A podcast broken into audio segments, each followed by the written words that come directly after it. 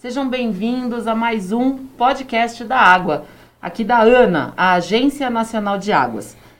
Estamos aqui respeitando as medidas de isolamento social, de proteção, distanciados entre si e de máscara. E vamos começar um papo hoje com um tema importantíssimo para quem é servidor público, mas também para quem não é. Quem trabalha em um órgão público está servindo ao interesse do contribuinte e por isso é fundamental pensar na integridade em todos os seus atos e na forma de se apresentar e de trabalhar. A gente vai falar um pouquinho mais sobre isso, o que é essa integridade e como que funciona esse processo.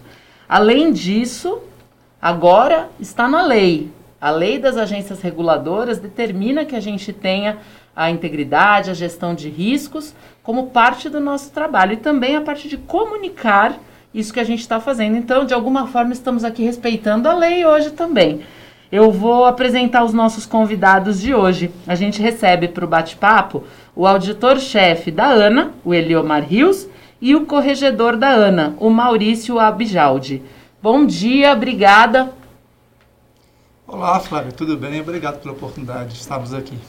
É, Maurício, muito prazer estar aqui. Eu gostaria muito de agradecer o convite, porque vai ser uma grande oportunidade de conversar um pouco sobre integridade. Vocês veem, né? Antes da gente começar a gravação, eu falei, não falem bom dia. E eu fui lá e falei bom dia. Então, se você está escutando de tarde, de noite, bom dia, boa tarde ou boa noite. Bom, para a gente começar esse papo, obrigada por vocês terem aceitado o nosso convite para a gente falar um pouquinho mais sobre um tema que parece tão árido, mas que na verdade não é, né? Deve estar. Tá, a gente devia pensar nisso o tempo inteiro na nossa vida cotidiana, né? Uh, a gente costuma ver vocês como os policiais, né? O corregedor, o auditor, o pessoal que vem para apontar o erro. Mas é assim que tem que ser? Eliomar, fala um pouquinho para gente. Bom, Flávia, é, foi boa essa oportunidade de a gente poder estar conversando sobre esse assunto, até para desmistificar essa questão de policial, né? A auditoria no passado, ela teve um pouco esse caráter, né? É um processo de evolução. Então, uh, o trabalho da auditoria no passado era muito mais voltado como se fosse um trabalho de inspetoria.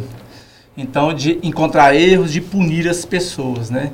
Mas com a evolução do, do, do, dos tempos, do, trabalho, a auditoria foi mudando a sua forma de, de fazer, de trabalhar. E isso realmente teve ganhos para a própria administração pública, para o setor privado, né? E ao longo desse bate-papo a gente vai falar um pouquinho mais sobre essa evolução do processo de trabalho da auditoria. Maurício. É, para mim também foi é uma oportunidade de desmistificar um pouco é, a função da corregedoria né, dentro de um órgão. Né? Sempre se teve uma ideia muito que a corregedoria era um órgão para apontar as falhas, mas principalmente com essa evolução é, dos órgãos de controle, a gente passou a trabalhar muito mais a orientação e a prevenção, tá? Então é, é muito bom a gente poder conversar sobre isso e mostrar para vocês essa nova cara que a gente quer, quer passar para quem está nos ouvindo, né? O trabalho de corregedoria hoje ele tem esse foco muito de orientação justamente para evitar que o servidor se, se veja depois numa situação muito difícil, né? É interessante vocês falarem disso, a gente abordar, né? Porque até no noticiário hoje em dia a gente vê às vezes falar isso, né? Uma paralisia das canetas, as pessoas preocupadas, né? Em, e a, na verdade tem que ser o contrário, né? O servidor está aqui para fazer com que a política pública seja implementada, com que as pessoas tenham acesso aos melhores serviços, né? Que, a, a, que os contribuintes recebam melhor pelo seu pelo, pelo imposto pago.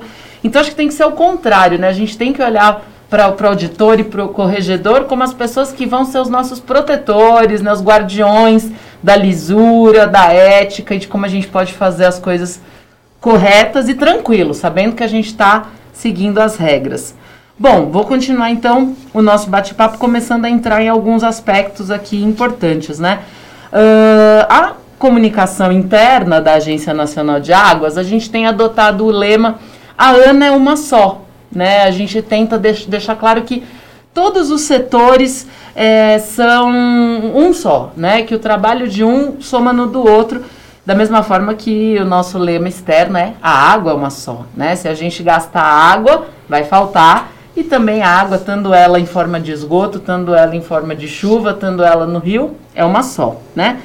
Uh, se eu sou uma servidora, sou uma gestora de uma unidade organizacional da ANA ou de outro órgão, né?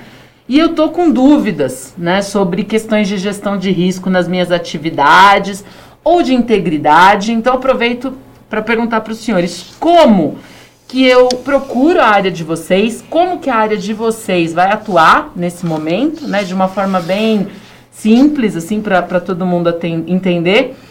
É, e como é que vocês fazem para definir essa coisa do que pode e o que não pode? Aproveito aí e jogo também um pouco para a filosofia aí do que, que é essa integridade do que estamos falando. É, quem quer começar? Eu posso começar, já que você tocou no ponto integridade. Vai lá, tocou Maurício. no ponto de comunicação, né? Então a gente está vivendo uma lógica agora, tanto a auditoria quanto a corregedoria, é, dando uma noção maior de governança, né, justamente trabalhar essa ideia de transparência e prestação de contas, né? E a comunicação ela se insere nesse contexto de uma forma essencial, porque não adianta nada eu fazer um trabalho sem que é, isso chegue a quem interessa, né, que é a sociedade de uma forma geral, é, e que a gente possa comunicar bem é, essa questão. É, a integridade, ela passa justamente nesse sentido de prevenção, né? De prevenção de, de fraudes, de corrupção, que a gente vê muito por aí, né? Então, é justamente nessa busca pela eficiência administrativa e, e, e tentando fazer com que a gente tenha mais transparência e tenha maior responsabilidade sobre os nossos atos, né? Uhum. Isso significa, de fato, por exemplo, fazer relatórios do nosso trabalho, colocar na internet? O que, que significa isso na prática? Então, é, por exemplo, a gente tem trabalhado agora dentro de uma lógica de integridade, porque a Corregedoria hoje ela assumiu a parte da unidade de gestão da integridade da ANA, né, até que é, futuramente isso seja atribuído a uma unidade específica, né? Do trabalho que desse contexto que você está colocando aqui, do, da primeira pergunta inicial que você fez sobre essa questão do trabalho da auditoria, da corregedoria, né? A administração pública ela vem passando nos últimos quatro anos por fortes mudanças, né? É, a partir de 2016, o, a CGU o Ministério do Planejamento e a CGU editaram uma norma, uma normativa conjunta, onde ela traz os conceitos de gestão de riscos e controles internos para a administração pública. Né? E essa norma ela é um marco, ela tem uma importância porque ela estabeleceu para que os órgãos públicos estabelecessem política de gestão de riscos. E por que da política de gestão de riscos? Né? A gente presta um serviço público para a sociedade. E na hora de implementar as políticas, nós temos que avaliar esses riscos, né? até para que o resultado seja o melhor possível para a sociedade. Então, a gestão de risco ela está diretamente ligada aos processos da, de qualquer que seja a organização, setor público ou privado. No Brasil, a gente tem uma cultura muito forte de gestão de risco dentro das instituições financeiras, os uhum. bancos, até porque o ativo principal dele é dinheiro, né? E o, dinheiro, o banco não pode jogar dinheiro fora, perder dinheiro, recursos, né? Então, eles têm uma cultura de gestão de risco mais presente. Mas se a gente olhar, por exemplo, no caso aqui da Ana, né, quando a gente fala em segurança de barragens, nós estamos falando de vidas de pessoas. Tá? Além dos prejuízos que podem ocorrer ao meio ambiente, é, é, econômicos, né, nós temos também vidas que podem serem perdidas. Né? Então, a gestão de riscos ela é estratégica é importante para essas atividades. Então, a partir dessa norma que saiu em 2016, é, logo no ano seguinte, é, em 2017, o governo editou um decreto o 9.203, e esse decreto ele institui a política de governança no setor público, né, do, das entidades da administração direta e indireta. Então, governança ela é um conceito mais amplo, que ela pega inclusive a gestão de riscos. Né? E a governança ela está, é, está em, é amparada em três pilares, liderança, estratégia e controles. Isso é fundamental para que as políticas públicas sejam implementadas. Né? E nós estamos num processo de mudança muito forte. E a auditoria também, ela vem passando por mudanças bastante significativas nesse, a partir de 2017. Em 2017 também, é, a, a SFC, a Secretaria de Controle da CGU, ela editou uma instrução normativa em que ela aprova um referencial, referencial teórico para as atividades da auditoria interna, né? E o que, que essa norma ela trouxe de diferente para em relação ao, trabalho que a auditoria fazia antes, no passado? Ela traz o primeiro, qual o papel da auditoria interna de uma organização? Isso geralmente é uma dúvida, né? Porque o auditor interno, ele está no meio do caminho. Ele tem hora de que ele pode ser visto como um controle externo, dependendo da atitude dele, Ou se um órgão de controle vem auditar, o pessoal pode entender que ele é um controle interno, que ele fica protegendo a organização. Mas, no fundo, é, o trabalho da auditoria interna, por essa norma, ela traz uma coisa muito importante que eu queria destacar. É, de acordo com essa norma, a auditoria interna deve agregar valor.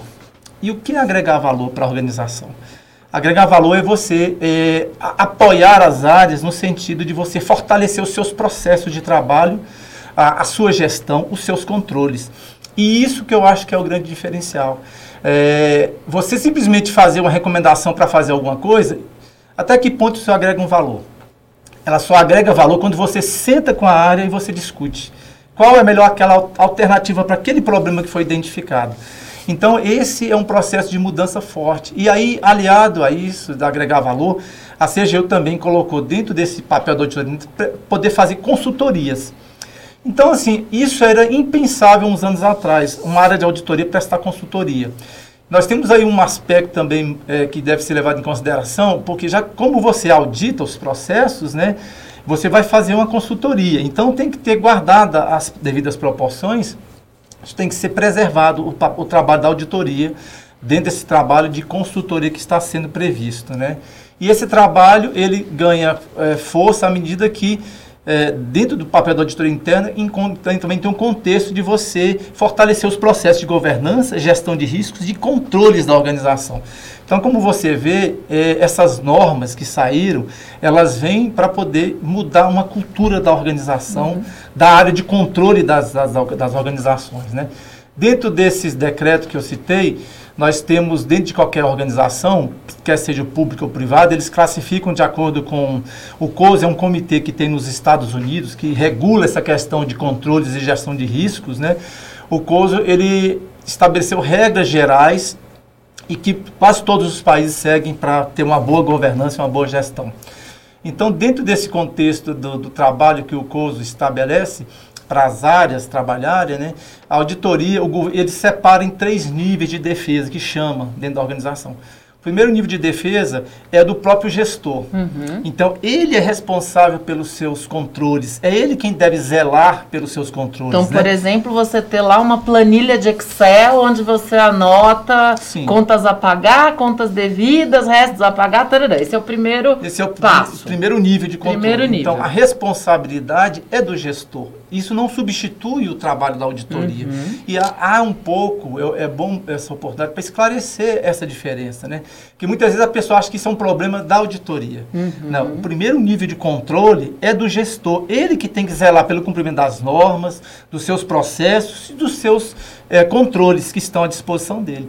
Então, se o gestor ele não cuida disso, ele está abrindo porta para acontecer problemas claro, naquela gestão. Claro, claro. O segundo nível de defesa que a gente tem, de acordo com o COSO, são, seria uma área de compliance e riscos, uma área estruturada para ela poder fazer os testes e avaliar se os controles estão efetivos, né?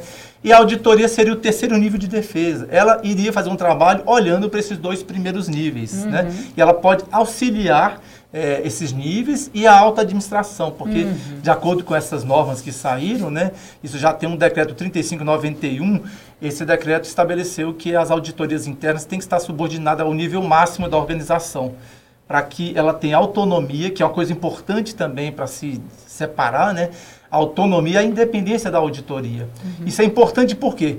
É, essa, esse processo de autonomia de independência é para que ela possa prestar o melhor serviço possível. Por isso que vocês têm mandato, né? Isso. Tanto o corregedor como o auditor. Como é que funciona esse processo? Isso é o seguinte, isso foi uma outra mudança que aconteceu. É, isso aconteceu em 2017, por meio da portaria 2737, a CGU ela estabeleceu é, critérios para nomeação dos auditores internos, né? De consulta, né? inclusive o auditor interno para ser nomeado, ele tem que ter reputação ilibada, uhum. conduta ética, ele não pode ter contas julgadas irregulares. Então tem uma série de aspectos que essa norma estabelece para que esse auditor ele possa ter isenção fazer o trabalho dele. Uhum. Imagine se você trazer para um, um auditor-chefe uma pessoa que tem uma condenação claro. ou algum problema ético. Então isso, isso é pode pra... até ser usado contra ele, né? contra né? Olha ele. só, o senhor não tenha, não venha mexer nas minhas contas aqui, porque eu sei que o senhor tem uma Um Sim. teto de vidro ali. Com certeza. O mesmo para o corregedor. Também tem essa regra, né, Maurício? Também é a mesma coisa. É, eu estou aqui na ANA há dois anos, né? E a CGU agora, muito recentemente, também editou regras mais detalhadas sobre a ocupação desses cargos. Também vai na mesma linha da auditoria, né? É, no sentido de estar tá preocupado de que esses cargos sejam ocupados por pessoas uhum. vocacionadas e que tenham uma reputação é, eu ia dizer libada, mas é um termo mais jurídico, mas é na verdade é dizer que aquela pessoa moralmente ela tem é, as condições necessárias para ocupar o cargo. Tá? Antes de falar, eu vou trazer um pouquinho aqui para Maurício para falar sobre uma ferramenta nova que a gente vai lançar aqui na ANA, Fale Conosco. Mas antes vou fazer uma pergunta. Uma vez eu vi um filme desses hollywoodianos, blockbusters, que uh, a pessoa trabalhava com seguros, né? Ele trabalhava com o, o, o, o, mocinho do filme, ele era um cara de seguros. E aí, tudo que ele fazia na vida dele, ele parava ali na hora, abria o notebook dele e colocava lá para calcular o risco. Então, ele ia sair com a mocinha, ele calculava. Ela, não, deixa eu ver, ela é trabalhando com tal área, ela tem um cachorro, o cachorro pode me morder. É assim na vida da gente, a gente consegue levar a gestão de riscos assim a alguma instância? Como é que leva a gestão de risco para a nossa vida pessoal? Bom, Flávia, essa pergunta é interessante, porque a gestão de risco, esse procedimento que você falou aí, já é um pouco do exagero, a pessoa andar com o notebook para fazer esses cálculos, mas é intuitivo. Nós é, temos isso na própria, agregada nossa própria ser humano, a gente como ser humano, a gente tem essa preocupação. Então, por exemplo, quando você vai estacionar um carro num lugar e você vê um lugar mais ermo, sem iluminação, você evita de parar o carro ali, porque você pode ser assaltado, seu carro pode ser roubado. Né? Quando você está numa uma, uma, uma, rodovia em que você sabe que ela é uma rodovia que tem um alto índice de acidentes, você geralmente diminui a velocidade, você tem mais atenção. Então é um processo mais intuitivo, né? Isso já é da própria pessoa, né? Se você vê um animal, uma fera, um bicho perto, você procura se cuidar, esconder. Então é natural, é do próprio ser humano. Então a gente intuitivamente a gente acaba fazendo gestão de riscos, né? No caso das organizações, das empresas, né? É, as empresas elas não podem ser só pela intuição é diferente um pouco do trabalho, da, enquanto a gente ser humano, a gente tem essas preocupações. No caso de uma empresa, para ela se manter no mercado, né, muitas vezes a gente tem casos de sucesso de empresas em que os, os gestores, os donos dessas empresas, são, eles têm altamente intuitivo e tomam decisões na base da intuição. Mas isso é, acaba levando a riscos. E, e muitas vezes esses riscos podem ser até de quebrar a empresa. Né? Então, isso é um ponto que, eh, no caso da, da, das empresas e organizações, o ideal é que você trabalhe com metodologia para fazer a avaliação de tomada de decisão. Né? E isso é importante porque, para você fazer gestão de risco, tem realmente metodologias para se avaliar isso. Como você falou, o caso da pessoa que estava com o notebook calculando, né? você tem que calcular probabilidade, impactos entendeu? Então, assim, um risco, por exemplo, eu vou dar um, um, exemplo bem rápido e concreto. Quando você faz um seguro de um carro, quando você compra um carro, você toma a decisão de fazer um seguro, você está fazendo gestão de riscos. Né? Você vai pesar o seguinte, por exemplo, você vai fazer um seguro do carro na Suíça para roubo? É, não, né? Não, não tem precisa. Sentido, Meu carro está aqui. A cultura é diferente, né? Então, provavelmente esse tipo de, de, de, item no seguro lá não seja tão valorizado quanto de repente é no Brasil, em qualquer cidade, que a gente está sujeito a um assalto, a um roubo. Né? Então, a gente acaba fazendo essas avaliações, né? E você sempre olha qual a possibilidade. Tem gente que às vezes tem um carro muito velho, que ele custa sei, 4, 5 mil reais, quando ele vai, olha, eu vou arriscar andar Isso. com um carro sem seguro. Vale Se mais roubarem, a pena. Então, que eu, por que, que eu quero destacar isso? Porque quando você fala em gestão de riscos, tem uma coisa que deve se levar em consideração também, é o custo dos controles que a gente tem. Porque muitas vezes um risco, se ele tem uma probabilidade muito baixa de acontecer, de repente eu vou implementar um controle muito caro, eu estou jogando dinheiro fora. Então, isso é uma coisa que a administração pública vai ter que mudar. Que é você apurar os custos dos seus processos. Porque a partir disso você começa a tomar decisões. Né? Então, a probabilidade, o impacto dessas, dessas decisões, elas são medidas a partir dos resultados que são, você, tem, é, você consegue medir. Então, Flávia, é bem interessante isso tudo que o Eliomar colocou, né? porque, como a gente começou, conversou bem no princípio, a administração ela vem sofrendo um processo de evolução. E a gestão pública também, né? e a gente vai se adaptando a isso. Então a gente tinha às vezes uma visão inicialmente muito burocrática do processo, isso em determinado momento passou por uma ideia muito de eficiência, né? E aí se esqueceu justamente um pouco é, desses princípios, inclusive constitucionais, da legalidade. Né? Às vezes, chegar no final do processo não significa fazer bem o processo. E a gente fica com as pontas todas soltas aí. Né? Então, essa ideia de governança, essa parte de integridade, que é um princípio de governança, ela vem justamente nesse sentido, que é resgatar valores éticos e morais, tá? por muitas vezes preteridos em razão da eficiência administrativa, e principalmente trazer a confiança e a credibilidade nas instituições públicas. Né? Então, é muito importante a gente avaliar essa questão de risco, é, especialmente também pelo lado da integridade, porque o que, que a gente busca dentro de uma organização? é fazer com que aquela imagem institucional passe, né, aquela mensagem de que a administração ela funciona bem, que ela presta um bom serviço público. Então a gente tem essa preocupação na integridade, além da transparência, né, a questão da comunicação, que, que é um tema que é muito importante, a gente buscar, por exemplo, evitar, por exemplo, uma situação de nepotismo, uma situação de conflito de interesse, a gente realmente atribuir responsabilidades ou conferir às pessoas aquele, aquele é, o que o Eliomar colocou um pouco no começo. Não é o órgão de controle que é responsável por isso, todos são responsáveis por isso.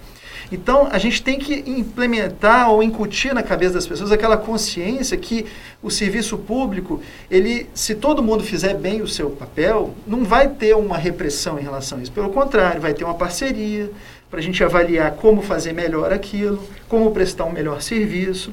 Então, a ideia de governança, ela vem nesse contexto hoje de administração. Tá? Maurício, o seu exemplo ele foi muito interessante. Eu aproveito e situo aqui, né? Estamos num bate-papo com a nossa audiência, com você que está nos acompanhando, mas é interessante que esta semana aconteceu um, um, um, fato que tem bem a ver com, com o nosso objetivo aqui, né? De falar isso, da gente pensar como, de qualquer forma, é impossível separar a imagem do indivíduo com a entidade que ele trabalha, principalmente no serviço público. A gente acaba sendo muito o espelho do local que a gente trabalha, né? E eu cito um exemplo para nossa audiência aqui, acho que tem tudo a ver com, com o papo, de uma pessoa, um, indivíduo que estava é, rompendo a quarentena, né? Estava passeando ali por uma, uma região com bares e, e um fiscal chegou para uh, falar, olha, a senhora não deveria estar tá aqui.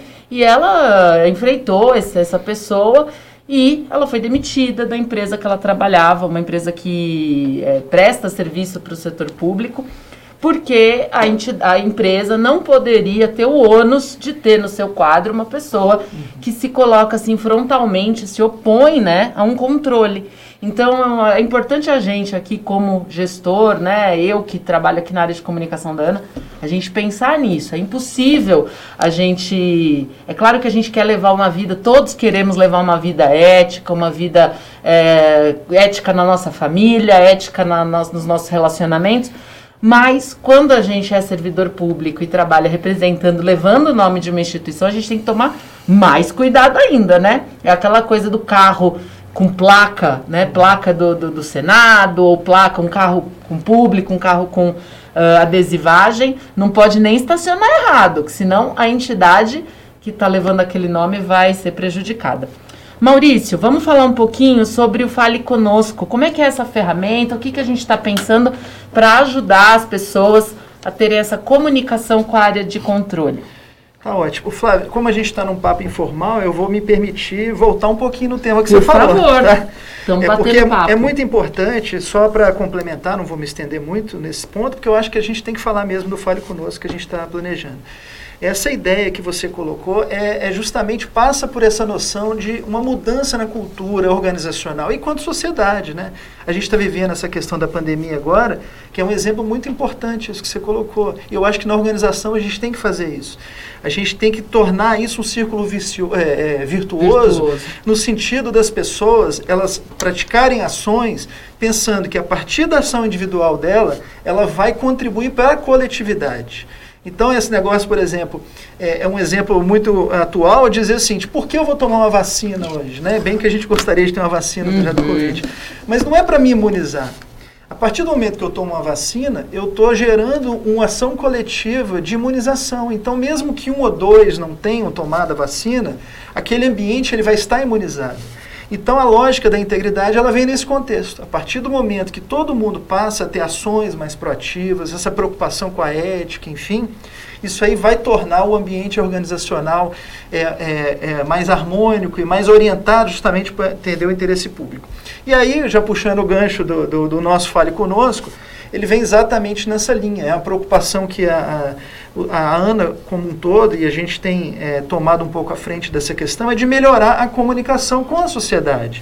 Então, assim, a gente detectou que que o nosso site, por exemplo, os nossos canais de comunicação, eles poderiam ser melhores, né? Eles poderiam trazer aquela informação, inclusive assim, para a pessoa mais simples, às vezes que não tem um conhecimento, assim, o que, que a Ana faz? Então a lógica é exatamente isso. E a gente tem trabalhado é, sempre nesse sentido de tornar a informação mais palatável, mais fácil, para que as pessoas possam acessar. E o Fale Conosco, essa parceria com a assessoria de comunicação, eu tenho certeza que vai ser um sucesso.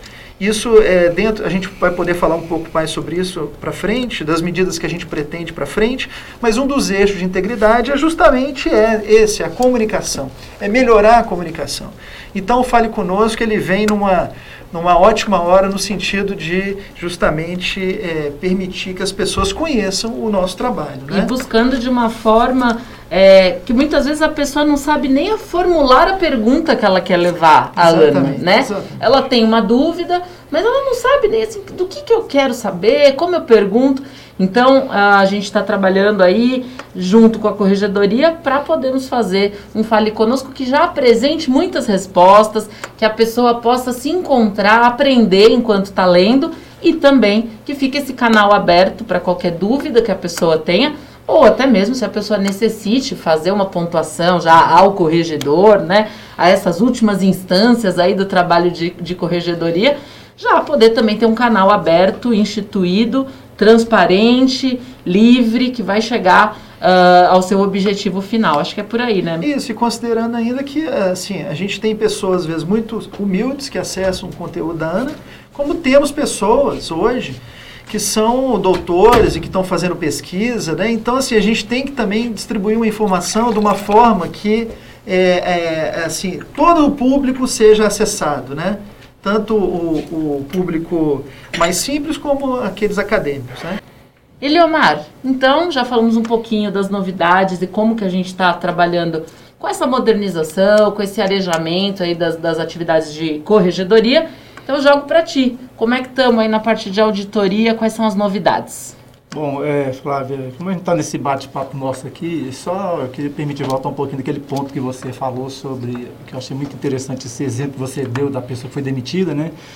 É, eu só queria destacar o seguinte, que a, a gente tem vivido um tempo da ética flexível, né, em que as pessoas acham que corrupção é aquilo que é quando envolve desvio de dinheiro público, né? No entanto, a gente tem pequenas corrupções no dia a dia da gente. As pessoas às vezes nem, nem se percebem que está se fazendo isso. Como, por exemplo, ele furar uma fila, quando ele está com um carro, ele, ele, tenta entrar na frente, vem pelo acostamento, é, ou então ele é capaz de dar um dinheiro para um guarda para não ser multado. Então, isso também é corrupção. Então, é só para que as pessoas. E hoje, com o advento das mídias sociais, as pessoas estão sendo policiadas, né? Então, você tem que ser é, aquilo que você faz. Por isso que é importante, a, é, a questão Ana é uma só, porque a gente tem que entender que a, a, gente não pode ter uma atitude diferente né, da nossa vida pessoal dentro do trabalho e, assim, e vice-versa. Acho que isso é uma coisa que, para a gente refletir enquanto servidor, né, é, do trabalho que a gente faz, aquilo que a gente sai também, daquilo que a gente faz fora de casa e dentro do trabalho, a gente é uma mesma pessoa. E a gente é julgado por isso. Né? Então, isso é um ponto importante que eu queria destacar. É, quanto às mudanças que a, a auditoria vem fazendo, a partir dessas mudanças normativas que aconteceram, né, nós sentimos a necessidade, a gente já vinha trabalhando junto às unidades da ANA, nas ORGs, né, no sentido de aproximar das áreas né, e mostrar para as áreas que a gente está ali para ajudá-las, no sentido de fortalecer os seus processos de trabalho, de governança e de gestão. A gente já vinha trabalhando essa, questão junto às áreas da ANA, né? E recentemente, nesse ano agora, a gente editou quatro normas operacionais de auditoria. Essas normas operacionais, na realidade elas estão vindo para simplesmente sistematizar aquilo que a gente já vinha fazendo e consolidar aquilo que já estava previsto em normas é, de fora da organização. E é legal que fica ali escrito, né? Então, se eu sou gestora de uma área, estou na dúvida, vou lá e consulto e vejo qual que é o limite, como que funciona. Perfeito. E isso é que ajuda a gente. E a gente não pode ficar dependendo de pessoas. Então, hoje eu estou aqui, quando acabar meu mandato, eu saindo, quem chegar já vai ter pelo menos uma organização de como a auditoria trabalhava. Né? Isso ajuda até a disciplinar os processos de trabalho. Então, nesse ano, nós editamos quatro normas operacionais e eu queria destacar, pontuar coisas rápidas sobre essas normas para as pessoas entenderem. A primeira foi uma norma operacional de auditoria número 1, um, em que a gente disciplinou os processos de trabalho da auditoria. É, então, como é que o trabalho de auditoria acontece? Ele acontece geralmente em etapas, né? Então, nós temos uma etapa que é a fase de planejamento, em que a gente vai estudar o objeto auditado, levantar informações sobre o objeto auditado, é, depois de levantar essas informações básicas, é, que voltar um passo atrás. Antes disso, a gente olha, a gente faz um plano anual de auditoria. Tem uma legislação nossa que estabelece, é uma norma da CGU, e esse plano de auditoria ele é feito com base em gestão de riscos. Então a gente olha os processos de trabalho da, da agência e faz uma avaliação dos riscos. Inclusive as áreas da ANA já participaram com a gente da elaboração do PAINT. Essa norma número um, ela é mais então para o trabalho de vocês, da auditoria mesmo. Da auditoria mesmo. mesmo. Então, uhum. Então nesse trabalho a gente tem essas fases de planejamento, a fase de execução, a fase de planejamento inclusive Antes de iniciar um processo de auditoria, a gente é, designa uma equipe para fazer esse trabalho e a gente comunica o titular da área que vai ser auditada. A gente faz uma reunião prévia com ele, com a equipe, onde a gente procura explicitar para ele quais são os pontos que vão ser observados durante a auditoria, né, quais as questões que a auditoria vai levantar, até para que a área tenha consciência é, do, que, do que o trabalho vai, vai, como o trabalho vai ser conduzido. Né? Isso é importante para o gestor saber o que está sendo feito. Claro, a transparência em todos os processos, todos inclusive os processos. Na, entre a comunicação da auditoria com o gestor da área. Então essa fase é uma fase muito importante que a gente destaca, em que a gente tem uma proximidade com o gestor, a gente estuda, levanta as informações, a gente levanta as questões da auditoria que a gente vai responder com o trabalho, o objeto da auditoria, o escopo do trabalho. Então essa fase era importantíssima. Na execução, a gente vai aplicar testes para verificar se os controles estão efetivos, né? E por último, né, a gente faz, é, a gente depois dessa fase de execução, nós temos uma fase de relatoria em que a gente vai levantar, escrever todos os pontos que a gente é, mapeou durante o trabalho e depois nós temos uma outra fase que é a fase de comunicação de resultados. Uhum. A gente leva para o gestor os resultados que foram levantados durante o trabalho, discute com eles, a gente chama de em busca de soluções. Os problemas identificados, a gente senta com o gestor e diz, identificamos isso. Uhum. Como podemos resolver? A auditoria pode ter sugestões, mas a gente sempre procura ouvir o gestor e é ele quem define como vai implementar. E com Ninguém que prazo... melhor que ele conhece sobre os processos, procedimentos, né, tão específicos da sua área, Sim, né? e aí a gente busca é, negociar um prazo para ele fazer aquilo uhum. e depois que a gente faz isso, a gente faz a fase de monitoramento do trabalho. A gente depois acompanhar, ver se foram implementadas aquelas medidas que foram sugeridas pelo próprio gestor. Essa foi a norma 1. É, norma um. A norma, número 2, ela dis disciplina conceitos e classificações que geralmente a auditoria faz. Como, quais são os tipos de auditoria? Quando a gente faz um trabalho de campo, né, que tipo de situações e constatações que a gente pode identificar? Então eu queria destacar isso. Então a auditoria ela, ela pode, durante o trabalho, ter três tipos de situações que ela identifica. Uma que, que pode ir para relatório. Uma seria as observações, que são uhum. pontos que a gente identifica, que a gente só faz um registro. Que ele pode ser uma coisa que pode ser merecer uma atenção do gestor para ele depois em outro momento acompanhar. Não necessariamente tem que tomar nenhuma medida. Por exemplo, Flávia um da assessoria da comunicação. Olha, você deveria anotar todos os relatórios emitidos, tarará, tarará, seria legal para você. Não estou te obrigando, Sim. não é um problema Isso. se você não tiver, mas seria legal. Uma Isso. observação. Isso é uma observação. Depois nós temos sugestões de melhoria. Enquanto a gente encontra uma determinada situação em que, pela experiência, a gente identifica que aquilo podia ter um aprimoramento daquele controle, daquilo que ele está fazendo. Isso não, também não é obrigatório, mas a gente passa para o gestor e cabe ele a decisão de implementar ou não. Por isso que ele é uma sugestão de melhoria. Uhum. E nós temos depois uma outra situação que é a recomendação. A recomendação não, ela já é um fato que a gente, quando a gente tem uma recomendação, de fato ela precisa ser implementada. Aí ela tem uma obrigatoriedade, ela tem prazo, e a gente, aquilo que eu falei, a gente discute com o gestor como implementar, qual é a solução Uhum. para aquele problema e buscar implementar. Uhum. E essas recomendações, a gente, tá, a gente fez, nessa norma número 2, nós fizemos uma tabela em que a gente classifica essas recomendações. a gente criou um score, scorecard, um, para a gente, Uhum. gente fazer um balanço Uhum. dessas recomendações. Porque a gente entendeu que as recomendações elas são diferentes. Eu tenho uma, uma recomendação que ela pode ter uma baixa criticidade, uma média criticidade ou uma alta criticidade. Claro. Isso é importante para a própria diretoria e para o gestor entender. Claro, e até Então- pra gente decidir qual que eu vou atacar primeiro, Isso. né? Então, geralmente, e a gente resolveu fazer esse um aprimoramento. Então, a gente agora, em todo trabalho de auditoria, a gente faz uma, a gente faz um- uma classificação da recomendação, que pode ter uma alta, uma média ou uma baixa eh, criticidade. Criticidade. E isso está numa tabela que a gente faz uma pontuação para poder depois acompanhar e passar para o gestor, para a direção da Olha, eu acho que seria muito legal a gente já deixar essa tabela toda para os gestores da ANA, hein? Vamos combinar da gente colocar isso no Ok. nosso site, colocar num e-mail, para todo mundo conhecer e poder utilizar. Não preciso nem esperar o Eliomar e a equipe dele chegar lá. Eu mesma já vou implementando ali, colocando a minha matriz de gestão, urgência e tendência, minha matriz Gucci ali pro, pro Tá caso. certo. Conta pra gente da norma 3. A norma 3 é, é uma norma que a gente veio, é, em função de todo esse processo, a própria CGU estabelece que as áreas de auditoria interna têm que ter um programa de melhoria e qualidade. Então, a partir dessa, dessa exigência, nós resolvemos instituir, seguindo essa, essa norma da CGU, estabelecer um programa de melhoria da qualidade né, da- dos trabalhos da auditoria, gente PMQ Audi. Então esse programa, ele tem, ele é baseado em três pilares, né? O primeiro é a autoavaliação. Então a própria auditoria vai fazer uma avaliação do seu trabalho, uma visão crítica nossa de como a gente se enxerga. Claro que isso não é solto, tem uma metodologia por trás que chama IACM, que é a metodologia que a CG auditou, que ela utilizou, que ela é usada mundialmente para essa área de auditoria, né? E consiste em um conjunto de questões sobre diversos aspectos do trabalho da auditoria e isso inclusive serve para balizar a maturidade do trabalho da auditoria. Nós temos um outro aspecto que é a outro pilar é a avaliação pela unidade auditada. Isso é muito importante a gente ter um feedback da área como foi o trabalho da auditoria naquela unidade. Então a gente já nessas auditorias nós já estamos fazendo nesse ano agora, nós já vamos fazer esse questionário para as áreas preencherem para a gente para a gente começar a identificar onde a gente pode aperfeiçoar e melhorar os nossos processos de trabalho.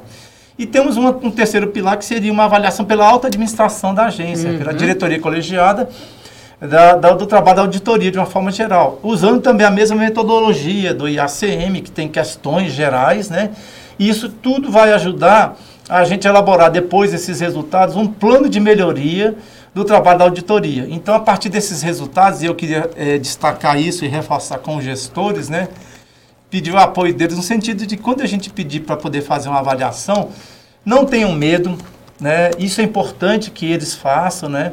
Para que a gente possa melhorar o nosso trabalho. Claro. Então, nós não estamos. É, o objetivo nosso dessas avaliações é que a gente possa tirar insumos para a gente poder aperfeiçoar o nosso trabalho Perfeito. e contribuir melhor, melhorar para a gestão da ANA. Vamos pra norma 4, então. A norma 4, ela é uma norma que vem disciplinar o, o trabalho da audito, da, de consultoria. Essa norma, já tem uma norma da CGU sobre a consultoria, né, que a CGU disciplinou isso.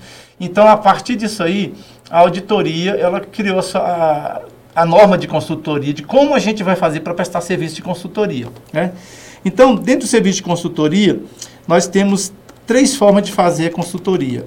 Uma seria de orientação e assessoramento. Isso pode ser, inclusive, o pedido de consultoria, ele pode ser feito a partir de um trabalho que a própria auditoria identificou, quando ela fez um trabalho de campo, identificou uma oportunidade de melhoria, e aí isso é passado para o gestor e ele decide se ele quer ou não. Pode ser pela alta administração, entendendo que tem alguma situação crítica que a, que a auditoria possa ajudar a direção. E também do próprio gestor. Se de repente ele entender que tem algo na área dele que pode ser melhorado, ele pode também pedir auditoria, um trabalho desse, né? Então, esses níveis são de, primeiro seria de orientação e assessoramento, nesse sentido, quando a gente tem algum aspecto levantado que pode ser aperfeiçoado. Temos também da facilitação, em que, a partir da experiência da auditoria que a gente tem, a gente pode criar oficinas, é, workshops, em que a gente possa debater temas e para poder melhorar os processos de trabalho da organização. E o terceiro seria de treinamento e capacitação. A gente também faz isso, né? É, recentemente, inclusive, quando a gente foi discutir, quando esses normativos saíram sobre gestão de risco, nós fizemos oficinas com todas as áreas da ANA é, para explicar a gestão de riscos, o, o, a importância dela para a organização e também nós fizemos também um trabalho com eles de ajudar a montar uma matriz de risco, aí seria um trabalho de consultoria também, ajudar a elaborar uma matriz de risco, usando o conhecimento e a metodologia sobre processo de trabalho das áreas, um processo crítico e estratégico. Então, todas as áreas da ANT tiveram a oportunidade de participar desse trabalho. Então, o que eu queria dizer para encerrar é que é, todos esses, esses normativos que foram editados, eles têm sempre a finalidade de aperfeiçoar e de melhorar é, o nosso trabalho. É, e dizer que a auditoria hoje ela está num outro patamar em que ela busca justamente estar tá próxima ao gestor e eu tenho tido feedback de algumas áreas da ANA, né, de nos procurar para conversar sobre assuntos da sua área, pedir um apoio e a gente tem recebido isso de forma natural e tem procurado trabalhar com essas áreas no sentido de apoiá-las para buscar soluções para os seus problemas. Muito bem.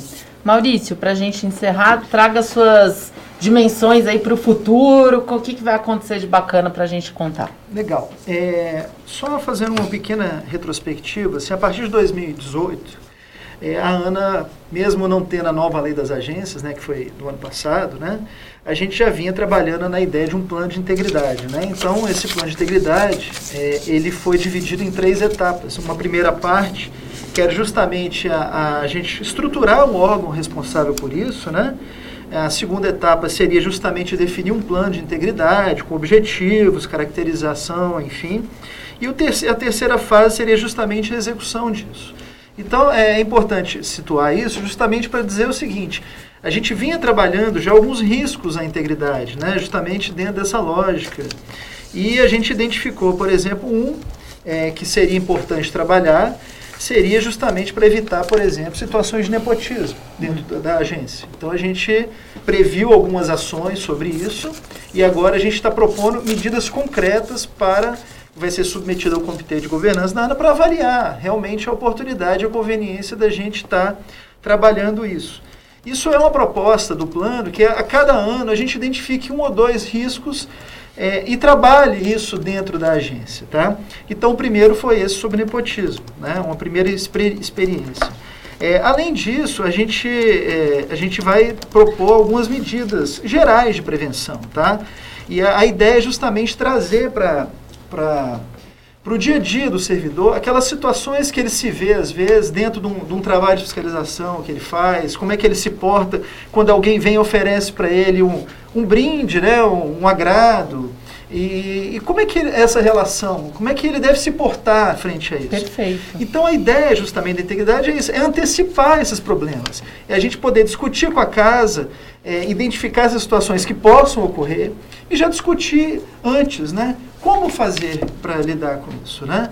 Quando ele, se, ele tiver de frente à situação, ele vai saber exatamente o que fazer. Claro. Então, isso é importante. E o legal... Porque muitas situações não dá tempo de consultar, né? Dá, é ali isso loco, é na, na hora. Isso, exatamente. Tem que estar na cabeça dele. E o legal, o Flávio, é porque se a gente quer uma ação coletiva, a gente não pode deixar com que cada um tenha uma atitude frente a uma situação. Claro. Então, o legal é que isso seja discutido internamente, é, se chegue a um termo que seria o ideal, tá? E a partir daí as pessoas já passem a aplicar isso na prática de uma forma natural. Uhum. Por isso é importante também, é, justamente ontem saiu uma novidade, né? Que o Ministério da Economia trouxe uma regulamentação geral sobre as condutas esperadas dos servidores públicos. Eu acho que é justamente para dar um pouco dessa unidade. A gente está vivendo tempo de Covid, a gente está vendo uma situação nova, por exemplo, de todo mundo trabalhando em home office. E como fazer isso?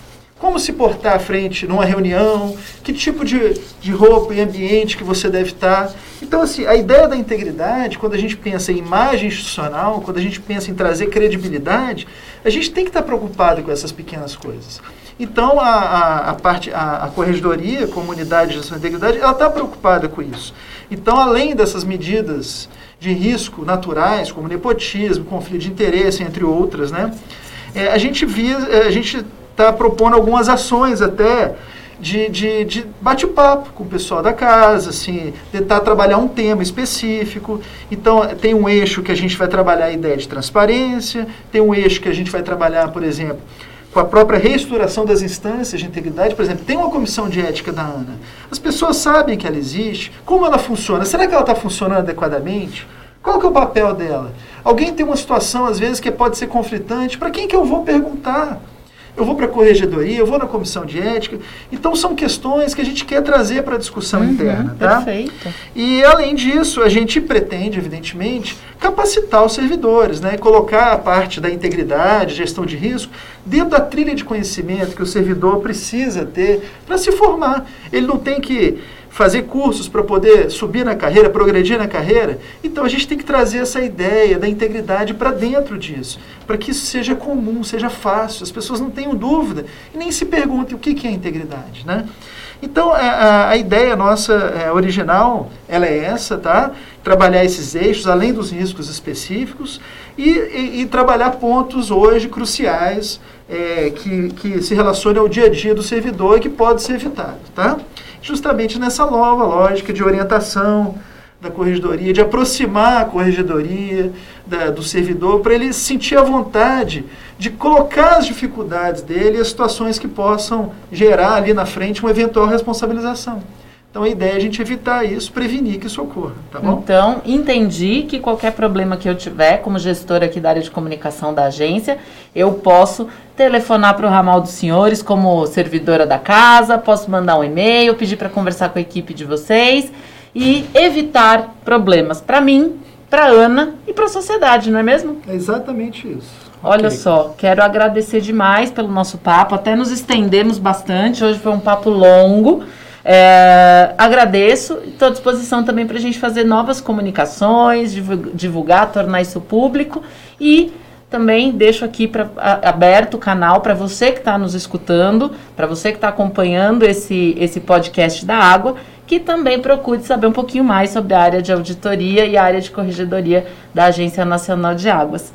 Muito obrigada, Eliomar Rios, auditor-chefe da ANA, e Maurício Abijaldi. Obrigada. Obrigado a você, foi ótimo. Obrigado, Flávio, pela oportunidade. Até o próximo podcast da Água. Obrigado por ter nos acompanhado e tchau.